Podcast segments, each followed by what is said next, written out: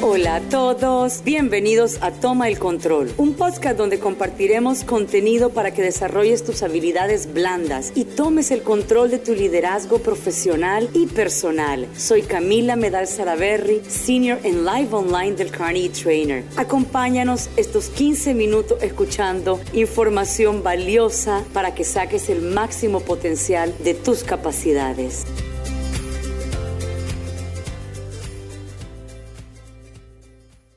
Cuando hablamos de un liderazgo resiliente, tenemos que tomar en cuenta de que producto de los cambios que nos generó el año pasado con todo y la pandemia, la mentalidad de los líderes tiene que ser del hoy al mañana.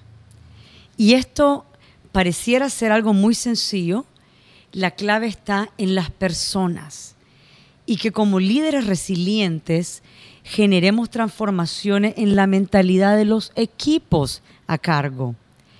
Esto me recuerda muchísimo los cambios que implica todo este proceso.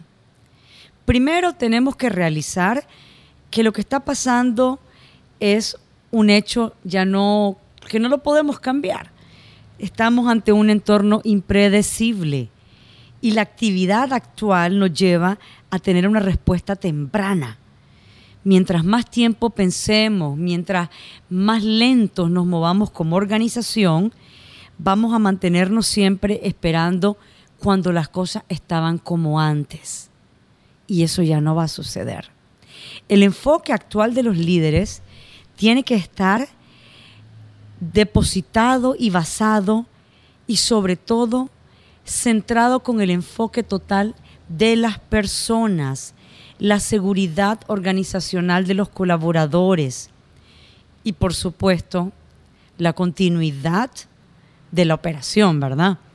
Porque si no, e, es como que vamos a estar haciendo acciones y actividades que, que no nos van a ayudar a sobrellevar las cosas. Hay varias fases para lograr estos objetivos de gestión.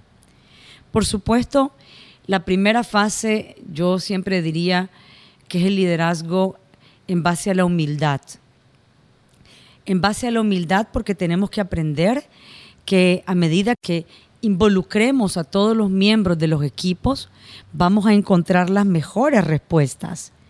Y también tenemos que aprender a planificar.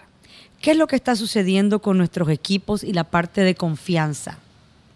La parte de confianza es un asunto muy humano y es multidimensional porque la resiliencia no es una cosa que se construye leyendo un libro, sino que realmente nace de esa capacidad de recuperación humana ante la misma experiencia pasada. Cambiar la mentalidad, esa, esas frases que escuchamos, es que antes lo hacía de esta manera y me funcionaba, eso es un paso número uno. Ahora, referente a cómo podemos ser líderes resilientes para garantizar que nuestra mentalidad esté del hoy al mañana, tenemos que pensar en algunas preguntas que son fundamentales porque impactan a cada miembro de nuestros equipos. ¿Estamos comunicando correctamente nuestras intenciones?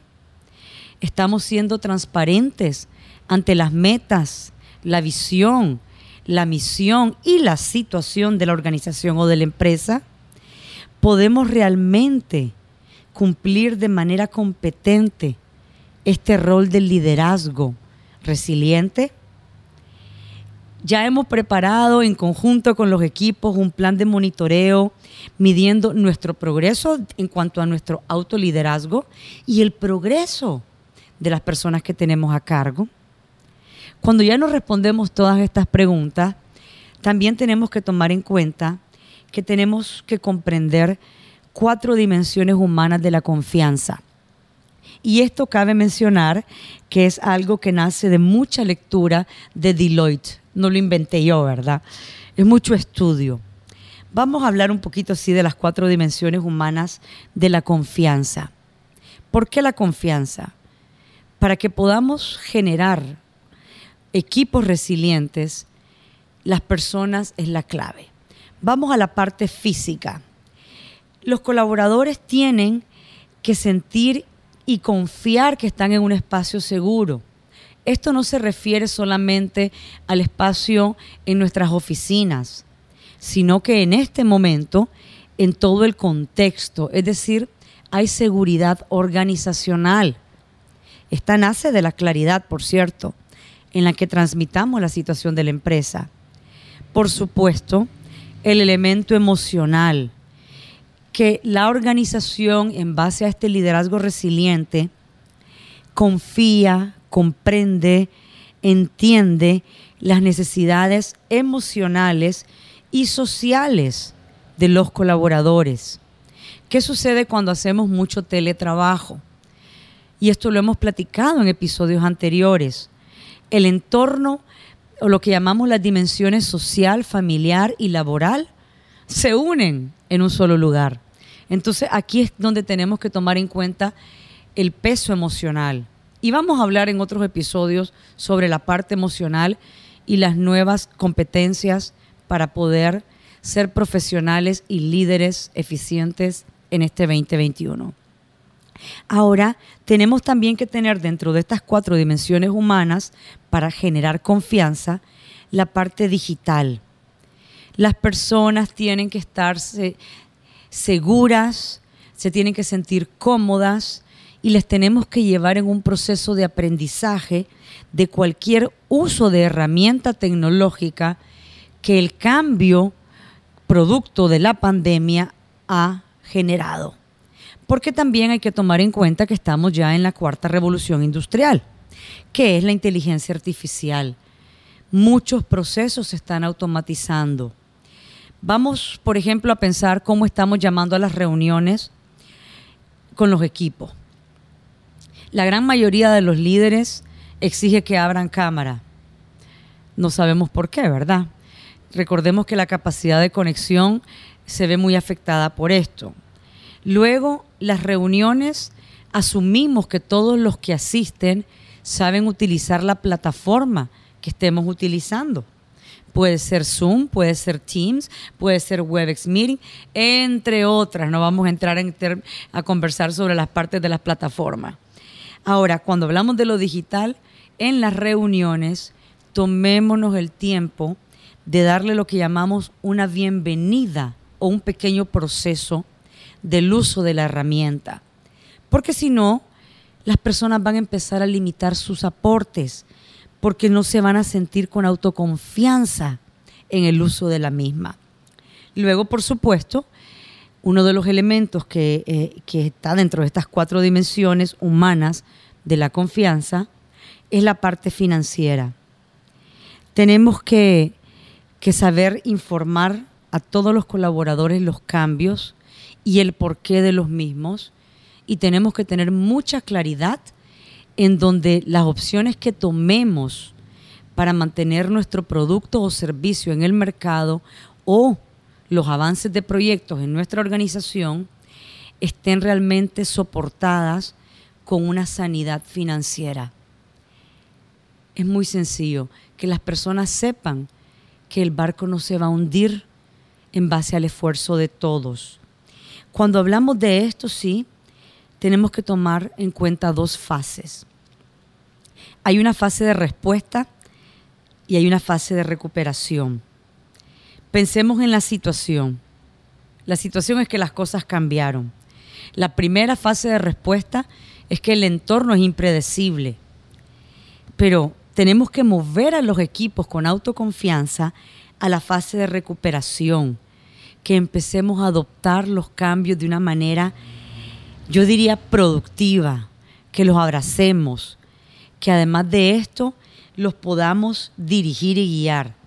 También tenemos la parte de la atención, que esto está relacionado con mirando hacia adentro en la fase de respuesta. No podemos asumir que lo que ya teníamos antes nos va a funcionar en este año. Todo está cambiando. Y si queremos entrar a la fase de recuperación, como equipos, tenemos que pensar en estar orientados a los mercados. Por supuesto, dentro de este proceso viene la gestión, que aquí es, nuestra gestión de crisis, que es donde el liderazgo en resiliencia pasa literalmente del hoy al mañana. O sea, aprendemos a recuperarnos y tenemos el programa para recuperarnos en conjunto con todas las distintas habilidades de todos los miembros. Y esto está relacionado también con gestiones de proyectos o programas. Cada giro de negocio tiene que tener esa parte de gestión. Sí, asumiendo que la capacidad de reacción depende de qué tanto tengamos la cultura de autoconfianza y resiliencia en los equipos. Ya una vez que tenemos esta parte de gestión con su respuesta y con su fase de recuperación, ya entramos a la parte de planificar las contingencias. Las contingencias yo siempre les he dicho, en todo proyecto que hagamos, es más, si planificamos las metas de este año hasta ahorita, cuáles van a ser los posibles problemas. Y de estos van a nacer las posibles contingencias y se planifican los escenarios. Hay que tener el peor escenario, el escenario normal y el mejor escenario con todos los puntos sobre las I. Al final sí, para que logremos dominar el liderazgo resiliente que genera la confianza humana con sus multidimensiones, tenemos la fase de respuesta de la actitud. ¿Cómo estamos reaccionando como líderes? ¿Cómo estamos haciendo que los equipos reaccionen como líderes? Y luego, cuando ya logramos esta fase, podemos entrar a la fase de recuperación. ¿Qué tanto nos estamos reinventando? Recordemos siempre que resiliencia no es solamente nuestra capacidad de levantarnos ante el caos, es también la velocidad con la que lo hagamos. Gracias a todos por escucharnos. Espero que lo hayan disfrutado y sobre todo que sea de utilidad. Gracias a nuestro productor y editor espectacular Mauricio Cristofle. Los invitamos a suscribirse a nuestro podcast Toma el Control y seguir recibiendo más información de utilidad.